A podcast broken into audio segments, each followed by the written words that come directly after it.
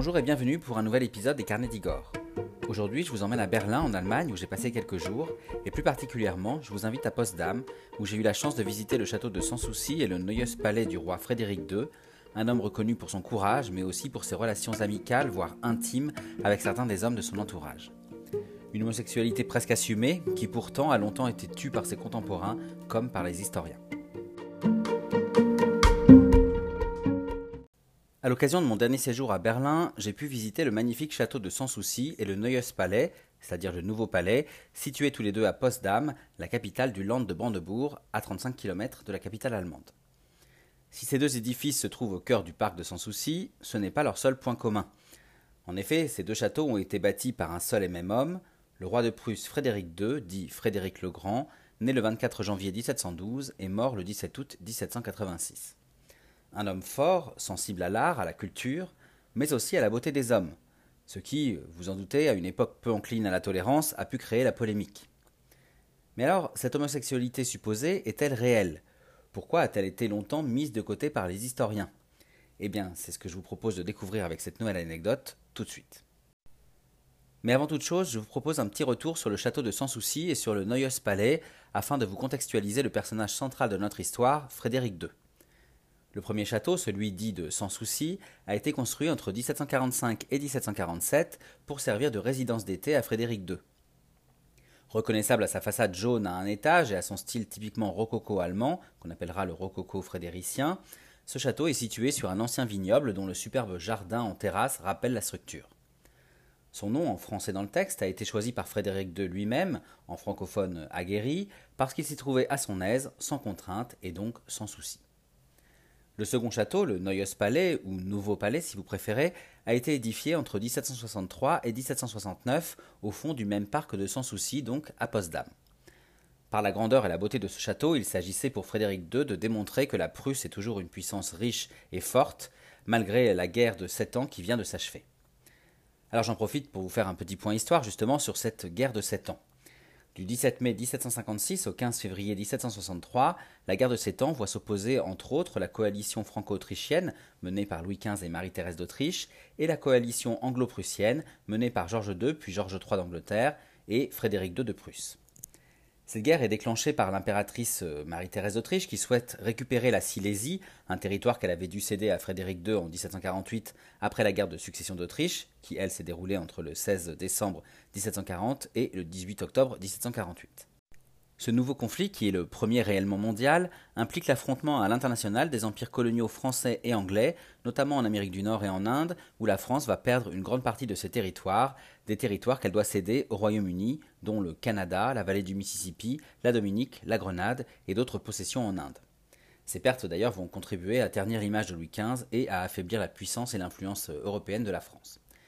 En Europe, ce conflit implique euh, également la Prusse de Frédéric II, qui, après quelques défaites, comme celle de Kunersdorf en 1759, mais surtout après plusieurs victoires, dont celle célèbre de Rosbach en 1757, va sortir vainqueur de la guerre et reprendre des terres à l'Autriche, dont la Silésie qu'elle garde. Le royaume de Prusse est désormais une grande puissance européenne avec laquelle la France et surtout l'Autriche vont devoir composer. Revenons maintenant à Frédéric II. S'il est connu pour son courage et pour avoir élevé la Prusse au rang des puissances qui comptent en Europe, sa personnalité, elle, est en réalité bien plus complexe qu'il n'y paraît. Sa sensibilité pour les fêtes, les arts ou la musique, mais surtout ses relations jugées très, voire trop intimes avec certains hommes de son entourage, ont fait de lui un personnage historique unique et parfois controversé.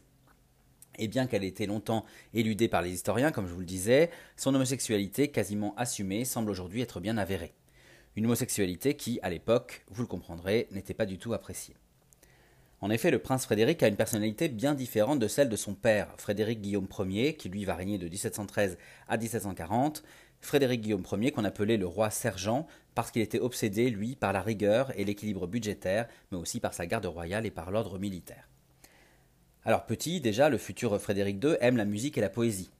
En grandissant, ses goûts vont, s'affirmer et ce, ce francophile qui ne souhaite s'exprimer qu'en français, considérant, je cite, qu'il ne veut parler allemand qu'à ses chevaux, va se passionner d'art, de littérature et de philosophie. Il joue divinement de la flûte traversière, il apprend le latin en cachette, et bien sûr le français, et il invitera même Voltaire à passer trois ans à ses côtés entre juin 1750 et mars 1753. Bien entendu, ces centres d'intérêt ne sont pas vraiment du goût de son père, bien éloignés des envies de fête et de culture de son fils. Un fils qui va de surcroît rapidement commencer à s'attacher à certains jeunes hommes de son entourage, au grand désespoir de Frédéric Guillaume, qui saura, par la force souvent, mettre un terme à ces relations qu'il juge inacceptables. Pardon. Ainsi, à 16 ans, le jeune Frédéric va entretenir une amitié grandissante et intime avec un page de son père, Peter Christopher Kiss, âgé de 17 ans, et lorsque Frédéric Guillaume s'en rend compte, eh bien, il va condamner le jeune page à l'exil, puis il va assigner auprès de son fils un jeune soldat, le lieutenant Borque, pour imposer une rigueur toute militaire dans son éducation. Cependant, tout ne va pas se passer comme prévu.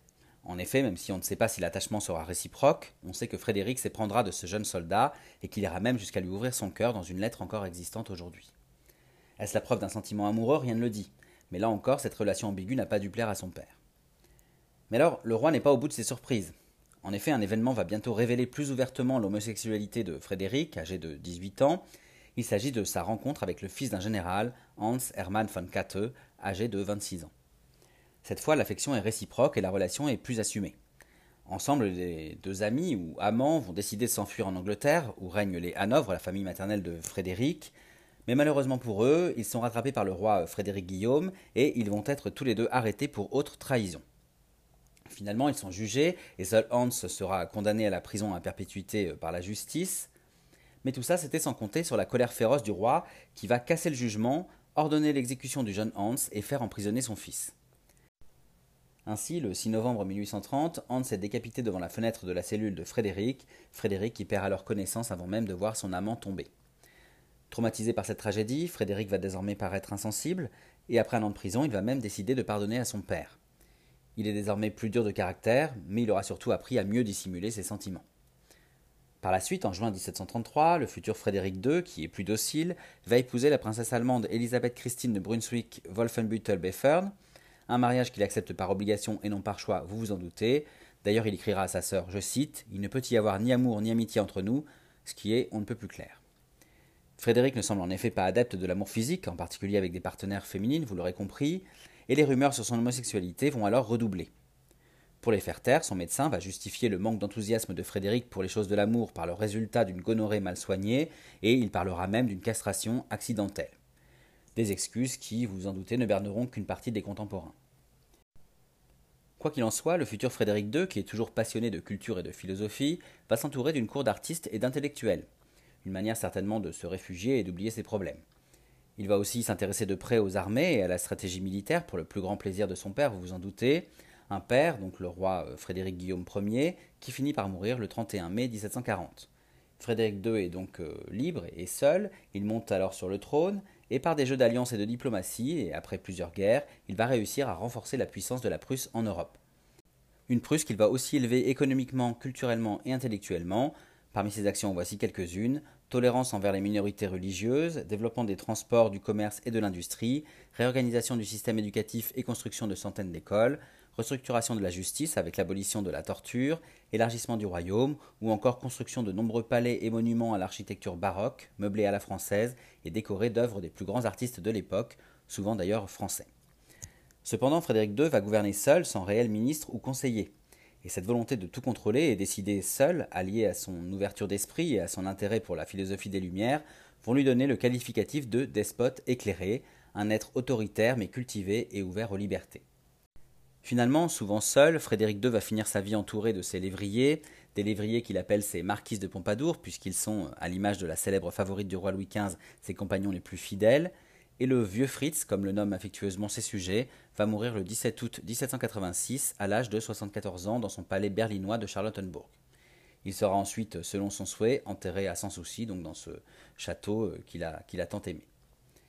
Après ces explications, bien sûr, la question de savoir si Frédéric II était réellement homosexuel ou pas n'est pas résolue. Cependant, selon moi, tout amène à penser qu'il était bien homosexuel, même si, encore une fois, rien ne le prouve clairement.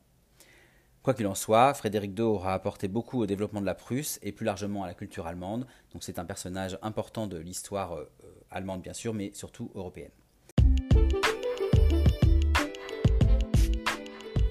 Voilà, j'espère que cette anecdote vous a plu. J'espère aussi qu'elle vous donnera envie d'aller visiter les châteaux de Sans Souci et le Nouveau Palais, et plus largement Berlin.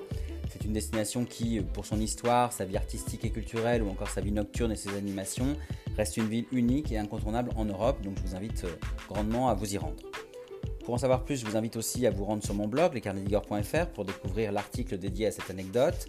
Et pour finir, je vous remercie pour votre écoute et vous invite donc à visiter mon blog pour retrouver d'autres anecdotes et d'autres visites de milieux historiques et culturels favoris dans les articles et les podcasts dédiés. Vous pouvez aussi me suivre sur Facebook, Instagram et YouTube pour retrouver toutes mes actualités en photo et en vidéo. Et je vous dis à très bientôt pour d'autres aventures, d'autres anecdotes et d'autres visites.